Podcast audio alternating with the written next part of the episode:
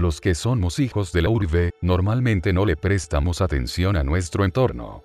Pero ahí está el fugaz, acelerado y estresado mundo moderno, ese reino en que muchos hemos crecido, con sus calles, sus edificios, sus efímeros ecosistemas virtuales, y una ingente marabunta de zombies asalariados y carros de hierro.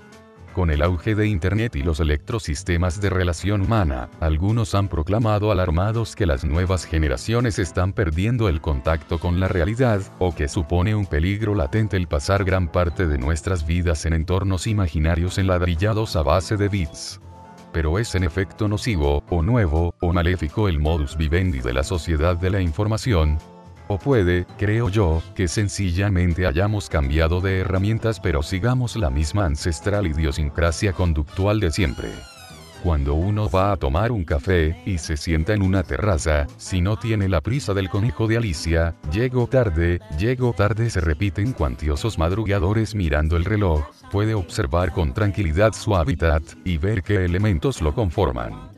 Empezamos por la taza que contiene el café, por ejemplo, que fue diseñada por alguien que la imaginó, y que seguidamente transfiguró la naturaleza en un acto alquímico de creación, para que existiera su fantasía contenedora de infusiones.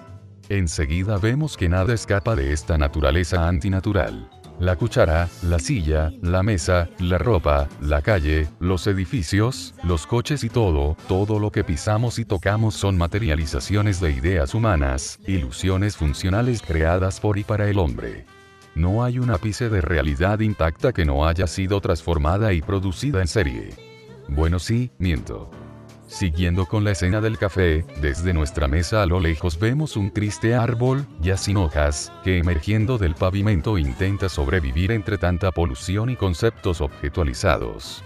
Y es que tanto en las ciudades como en nuestras casas, sino ya en nuestras vidas, la manufacturación nos cerca casi por completo, condenándonos a pasear hasta la muerte por los sueños de otros porque el objeto es, metafísicamente, a partir de su función, y si le arrebatamos su nombre y su uso, pierde el halo mágico que le confiere sentido. Internet, el indómito Internet, no es tan diferente de ese mundo artificial que hemos concebido con esmero y habitamos en la urbana modernidad, solo que Internet encapsula las ideas en botes más chicos, o debería decir en pantallas más planas pocos se dan cuenta, pero hace tiempo que dejamos de tener contacto directo con el mundo, desde que las herramientas tomaron el control de la existencia en sociedad, mucho antes de la invención de cualquier sistema binario o cachivache para computarnos personalmente.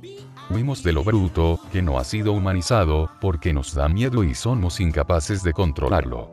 En cambio, el confortable nido de fantasías en que retosamos a diario se nos antoja seguro cuando es palpable, no siendo así para algunos cuando se vuelve acaso más puro, y se erige solamente su esencia simbólica. Creíamos pisar suelo firme y nuestros adoquines por lo visto son imaginarios. ¿Qué le vamos a hacer? A fin de cuentas, esto no deja de ser otra idea más otro intento poético abstracto de jugar con la nada, y es que somos un caso, porque no podemos dejar nada como está.